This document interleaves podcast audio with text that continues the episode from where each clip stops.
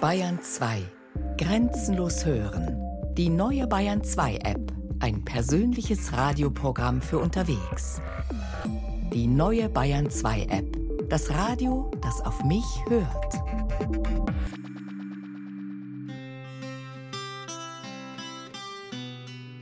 Ja, das ist ja so, wie beim Wilhelm Busch ist der Ruf reniert, lebt sich völlig ungeniert.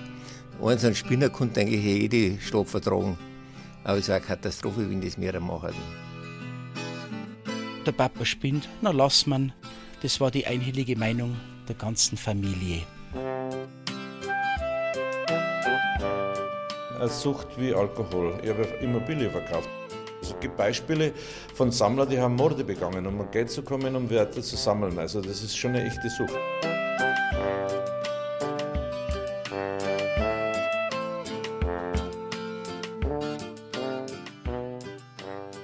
Sammeln ist eine Leidenschaft. Sie schlägt schon bei Kindern Funken an den unauffälligsten Gegenständen. An Kieselsteinen, weiß oder schwarz oder schwarz mit weißen Streifen, geordnet nach Größe, Farbe und Form. Die Eltern greifen ein, sortieren aus, werfen wieder und wieder einen Teil der Sammelbestände unbemerkt weg. Aber oft genug geht das Sammeln auch im Erwachsenenleben weiter. Für so manchen von uns ist es schwer loszulassen. Alle haben wir das Bestreben, unsere Umwelt zu überschauen und zu ordnen. In der großen Welt ist das nicht einfach, deshalb schaffen sich viele Menschen kleine Welten. Sammler wollen, Sammler müssen Ordnung schaffen und jedem Gegenstand einen Platz zuweisen. Und sammeln kann man einfach alles. Briefmarken, Bierdeckel, Kronkorken, Plastiktüten. Eine ganze Industrie scheint schon von den Sammlern zu leben und vermarktet entsprechende Regale, Vitrinen, Alben. Weil aber das bloße Ansammeln am Ende zur Vermüllung führen würde, stellt sich für die wirklichen Sammler grundsätzlich die Frage des Eingrenzens. Sammeln kann auch zur Sucht werden. Der Psychotherapeut Harald Willwert ist ein Kenner der menschlichen Seele, einer, der es sich zur Aufgabe gemacht hat, Wege zu finden, jene wieder ins Lot zu bringen, die aus dem seelischen Gleichgewicht geraten sind. Das Sammeln als auch das Jagen hat ja dem Überleben gedient, dem Vorräte schaffen auch. Und äh, es diente natürlich unter anderem auch dazu, den Menschen auch eine gewisse Ordnung für das Überleben zu schaffen. Und für den Sammler heutzutage ist es natürlich schon auch so, dass das Sammeln auch eine gewisse Ordnung schafft. Andererseits natürlich auch, wenn sozusagen diese Ordnung mehr oder weniger übertrieben wird, sodass diese Vorräte zum Überleben in dem Fall gar nicht mehr gebraucht werden und es zu einer Ersatzbefriedigung wird, kann es natürlich dazu führen, dass das Sammeln auch nicht mehr beherrscht wird und dass das Sammeln letztendlich dazu führt, dass Menschen in eine Sammelleidenschaft kommen, die sie dann auch zum Therapeuten führen kann. Mancher Sammler schafft es, sich von seiner Leidenschaft zu befreien, indem er ein Museum gründet, um so seine Sammlung mit anderen zu teilen. Auf einmal geht es dann nicht mehr ums Vervollständigen, sondern ums Zeigen, ums Herzeigen. Jetzt muss er auswählen und entsprechende Kriterien entwickeln. Plötzlich wird er sich Gedanken machen, wie kann ich das umfangreiche Wissen vermitteln, das ich mit meinen Sammelstücken sichtbar mache. Aus manchmal unscheinbaren Gegenständen werden Schätze, auf die man stolz ist. Vor mir auf dem Tisch liegt ein kiloschwerer Band, ein Führer mit einer Zusammenstellung nichtstaatlicher Museen in Bayern. Weit über tausend kurze Steckbriefe, das reicht vom Klöppelmuseum zum Schlepper-, Auto- und Gerätemuseum, von verschiedenen Brauereimuseen übers Käsemuseum zum Eishockeymuseum, zum Friedensmuseum, zum Meerrettichmuseum, zum Schnapsmuseum, zum Pinsel- und Bürstenmuseum, zum Schlafmuseum, zum Weizenbierglasmuseum, zum Faltbootmuseum. Und alle warten sie auf Besucher.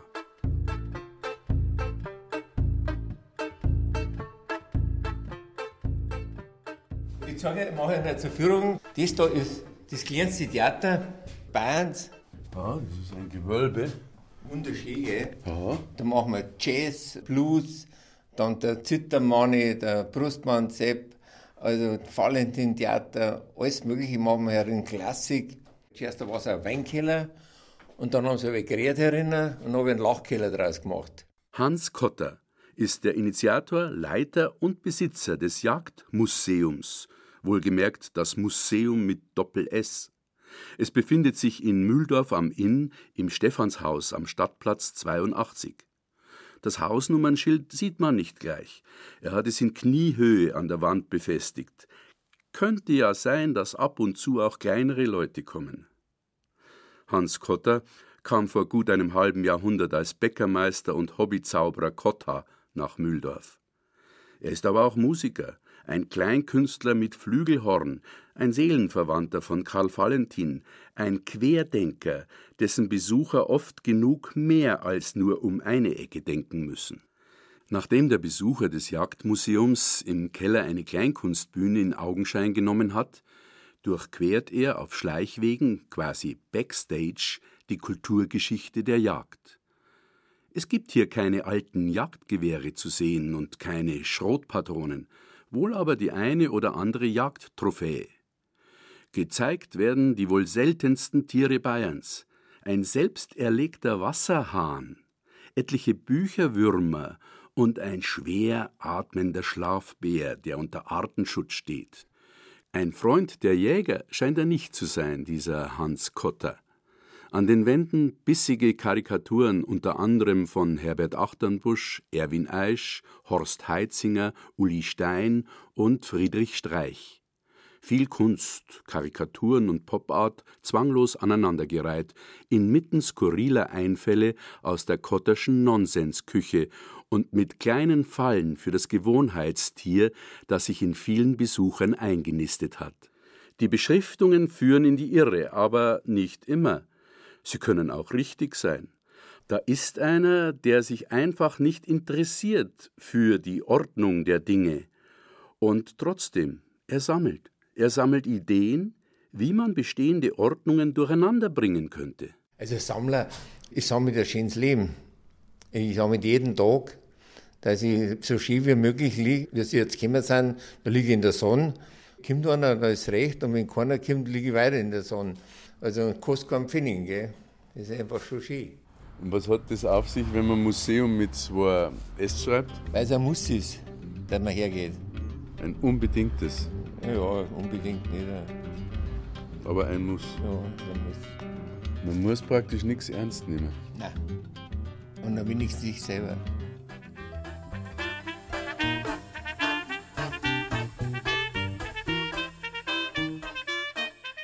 Das nächste Museum, das ich besuche, befindet sich in der Nähe von Herzogenaurach im Schloss Brunn, das im 18. Jahrhundert von den Grafen Pückler-Limburg erbaut wurde. Im Erdgeschoss ist der evangelische Kindergarten untergebracht. Am Ende des Treppenabsatzes zum ersten Stock wartet an den Pforten seines Reiches Ludwig Schroll auf mich. Sein Reich, vielleicht kann man sogar sagen sein Paradies, ist sein Rundfunk- und Fernsehmuseum. Die repräsentativen Räume verleihen der Ausstellung eine zusätzliche Attraktivität. Das soll also jetzt ein Überblick werden über die Entwicklung des Rundfunks. Ne? Und zwar geht es in Schritten. Einmal hier äh, die Visionäre und Erfinder vom Heinrich Herz natürlich. Dann geht es also in die, die nächste Station in der Rundfunkgeschichte ist dann der erste deutsche Rundfunksender. Der ist ja nun in zwei Wochen gebaut worden, das kann man heute nicht mehr machen. Und dann ist der deutsche Rundfunk als Eigentum der Partei bis zum bitteren Untergang. Also das ist also gewissermaßen wie, wie die den Rundfunk missbraucht haben. Mhm. Und dann kommt noch einmal die Nachkriegsgeschichte, wie der Bayerische Rundfunk zum Beispiel von der Militärregierung dirigiert worden ist und wie dann die antreten haben müssen, die da mitarbeiten wollten und dann sich einmal ausweisen haben müssen als Demokraten. Die Sammlung des Museums besteht aus weit über 1000 Exponaten, von denen in den acht Räumen im ersten Stock des Schlosses nur knapp die Hälfte ausgestellt sind. Dazu gibt es hier immer wieder Sonderausstellungen, wie zum Beispiel über Uhr-Tonbandgeräte, über Autoradios oder über den Weg vom Mono zum Stereoklang. Dann geht gewissermaßen äh, als, als Exponate, jetzt geht es los mit den äh, Methoden, wie das Heinrich Herz gemacht hat, mit Funkensendern. Ne? Dass man also sieht, bei der Erfindung der elektromagnetischen Schwingungen hat man das mit einem Funken gemacht, der ja sehr breitbandig ist. Aber immerhin, er hat nachweisen können, dass sich die Wellen verbreiten und am anderen Ende vom Hörsaal auch wieder mit dem Mikroskop zu sehen ist. Ne? Also das war der erste Nachweis von den Rundfunkwellen. Mhm. Und das dann, ist nachgebaut. So. Das habe ich nachgebaut. Ja. Sie haben selber nachgebaut? Ja, ja, alles stammt von mir. Wir beginnen mit einem faszinierenden Spaziergang von den Anfängen des Rundfunks in Deutschland bis zur Einführung des Fernsehens in den 60er Jahren. Meine Eltern und Großeltern würden wohl das eine oder andere Detail wiedererkennen. Aber ich sehe plötzlich das Ganze. Ich erlebe ein Jahrhundert Rundfunk- und Fernsehgeschichte, die ersten Sendeanlagen, die Bauteile und Prüfgeräte, die verschiedensten Gehäuse und Designs und fast alle bekannten Geräte jeder Epoche. Ich bin eigentlich kein Radiosammler, ich bin ja Museumsmensch. Ne? Und deshalb habe ich ja immer nur so Entwicklungen zeigen wollen. Ich habe hier natürlich auch mechanische Instrumente. Das ist zum Beispiel der Edison-Apparat, der ist ja das älteste Stück hier vom Museum, das ist von 1895. Da spiele ich dann auch vor, wie das eben früher, dass die Menschen, die da durchs Museum gehen, auch mal äh, empfinden, wie das früher war, wie Musik früher war. Ne? Das ist ein Walzenapparat. Es war noch nicht so ganz störungsfrei. Nein, es war noch nicht HiFi.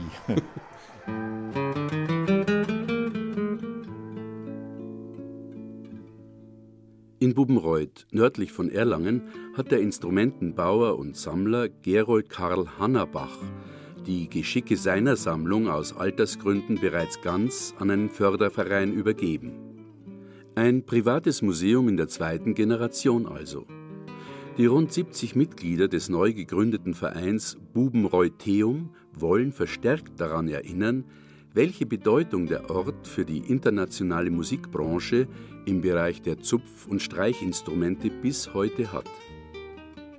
Stellvertretend für den Verein führen mich die Designerin Susanne Zahn und der Geigenbaumeister Günter Waldau durch die beiden Ausstellungsräume im Kellergeschoss des Bubenreuther Rathauses. Uns geht es hier in Bubenreuth ja um zwei verschiedene Themen. Zum einen ist es die Integration der ja, vertriebenen Schönbacher, die sich hier dann neu angesiedelt haben und zum anderen um die Musikgeschichte, weil äh, Bubenreuth ja das Zentrum des Saiteninstrumentenbaus war.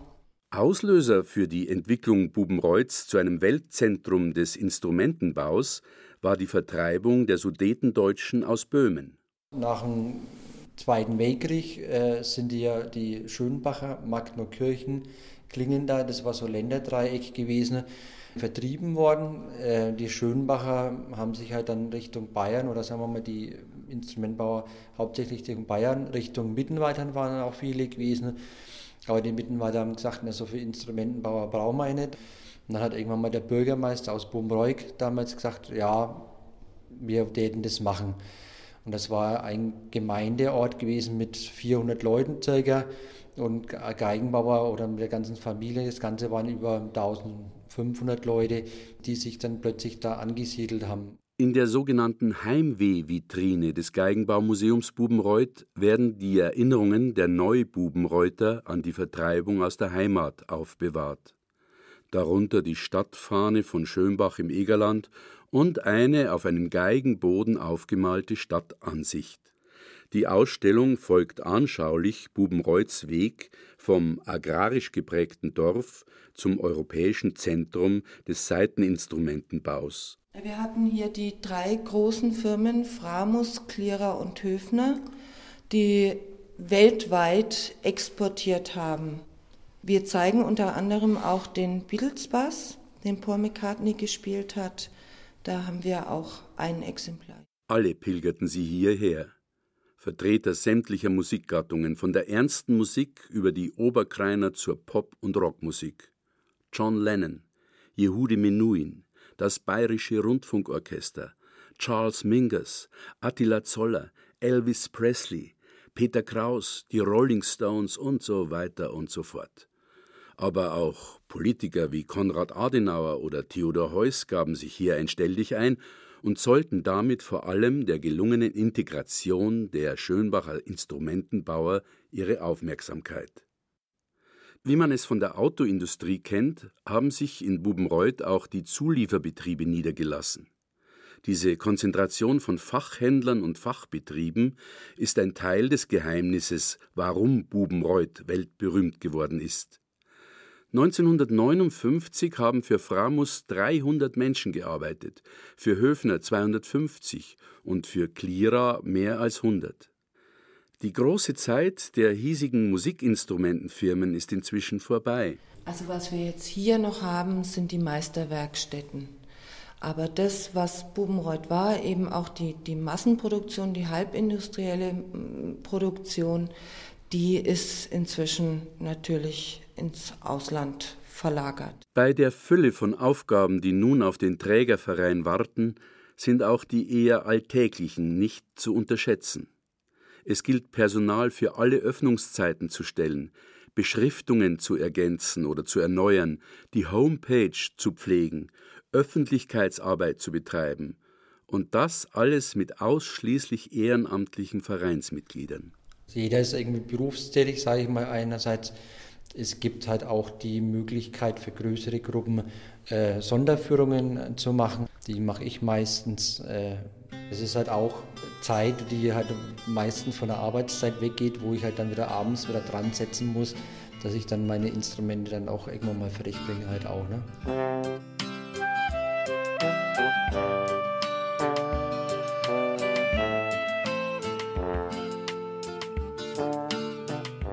Weit über 1000 nichtstaatliche Museen gibt es in Bayern.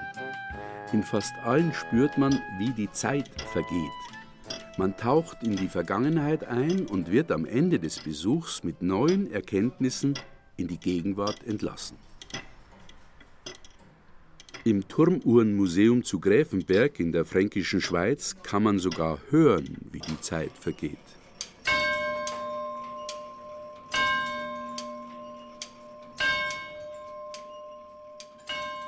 Ein Tal, ein tiefer Einschnitt in den Kalksteinfelsen, Fachwerkhäuser, enge verwinkelte Gassen, am südlichen Ortsausgang der Bahnhof mit dem Anschluss der Nahverkehrszüge nach Nürnberg, am nördlichen Ortsausgang die ungeliebten Steinbrüche mit ihren Staubwolken und am westlichen Rand des Ortes schon den Berg hinauf unterhalb eines modernen Möbelhauses eine altertümliche steinerne Scheune.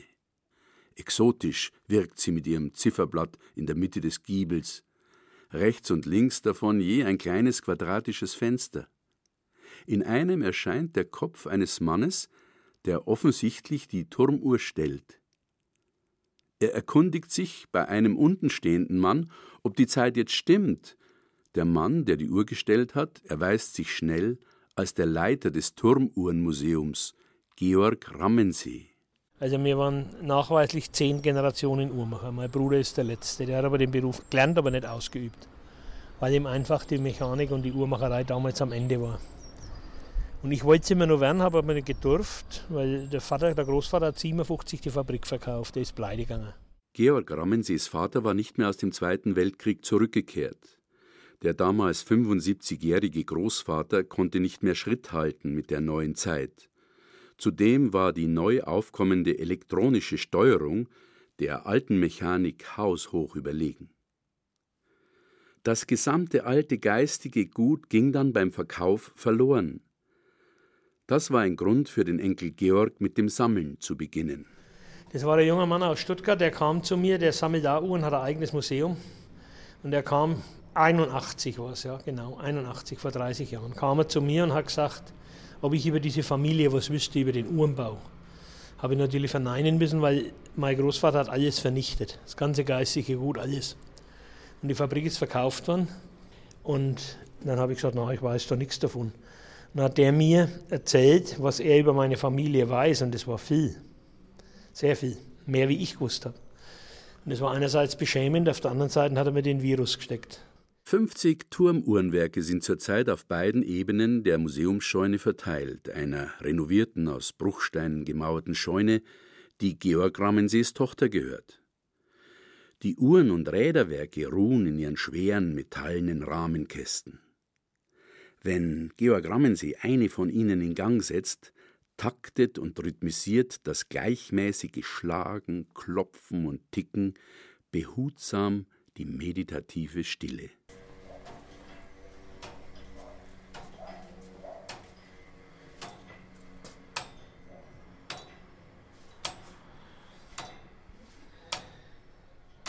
Ich kenne also meine Uhren am Klang. Wer was für Wetten das? Adam und Eva dürfte wohl die erste Zeitmessung gehabt haben, das wird Tag und Nacht gewesen sein. Wir haben es nicht braucht. Und später kamen die vier Jahreszeiten, Frühjahr, Sommer, Herbst und Winter, und die hat man dann auch in Tag in vier Teile unterteilt. Nacht, Früh, Mittag, Abend. Und man vermutet, durchs Christentum kam dann die Gebetsstunde, die nächst kleinere Einteilung. Ja, dann ging es weiter, Minute, Sekunde, Hunderttausendstel Sekunden. Und dementsprechend waren auch die Bauweisen. Hier haben sie jetzt zum Beispiel alte, die 1720 gebaut wurden. Gewinde kannte man, aber man hat alles noch, noch verkeilt. Nichts geschraubt. Drom ist eine Uhr von 1470. Die, die, auch die Zifferblätter sind gewachsen. Sie hatten früher nur einen Zeiger. Und nochmal davor hatte man nur die Viertel. Also bevor die Minute kam, hatte man ein großes Zifferblatt mit einem Zeiger der die Stunde zeigt, und drunter war ein kleines, und das hat dann die Viertel angezeigt. Jetzt war es zum Beispiel kurz vor Viertel. Und dann haben wir auf das Große geschaut und hat gesagt 10. Wollen wir mal hochgehen? Ja. Wie alle leidenschaftlichen Sammler scheut Georg Rammensee keine Mühen, wenn es um das Auffinden, Zerlegen und Restaurieren eines neuen Objektes für sein Museum geht. Die Uhr stand in Großheirat bei Coburg. Da musste jedes Teil zerlegt werden, weil anders hat man es gar nicht runtergebracht. Und dann drunten verladen, heimbringen und jetzt wieder jedes einzelne Teil wieder restaurieren und wieder zusammenbauen, den Holzschrank restaurieren, vom Wurmbefreier, das ist ein sehr aufwendiges Hobby.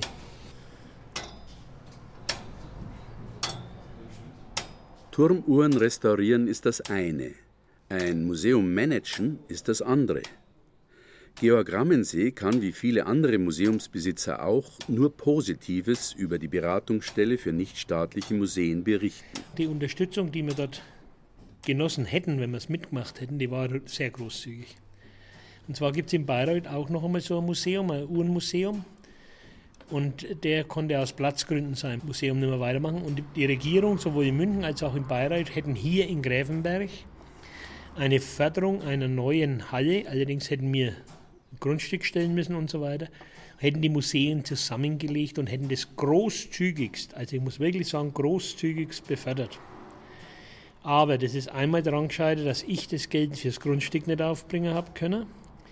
Zum anderen hätte der Herr Dittmar, also das ist der Bayreuther Turmbesitzer, der wäre mit nach Gräfenberg gekommen und der ist mehr oder weniger auch Privatmann und kann das auch nicht schultern, was da auf uns zukommen wäre. An dem ist im Endeffekt gescheitert. Und dabei sind wir auf den Gedanken gekommen, wollen wir doch einmal einen Freundeskreis gründen. Ich gebe meinen Fundus dem Freundeskreis zur Bewirtschaftung. Die Andrea als Besitzerin der Scheune verzichtet jetzt auch im ersten Jahr einmal auf Pacht. Und jetzt wollen wir es einmal anlaufen lassen. Und ich gehe ja nach wie vor in Häuser und schaue, dass ich Uhren erwerben kann. Natürlich jetzt dann für den Verein und nicht mehr für meinen Fundus. Irgendwo ist eine Schnittstelle das ist jetzt meins und das andere machen wir dann miteinander.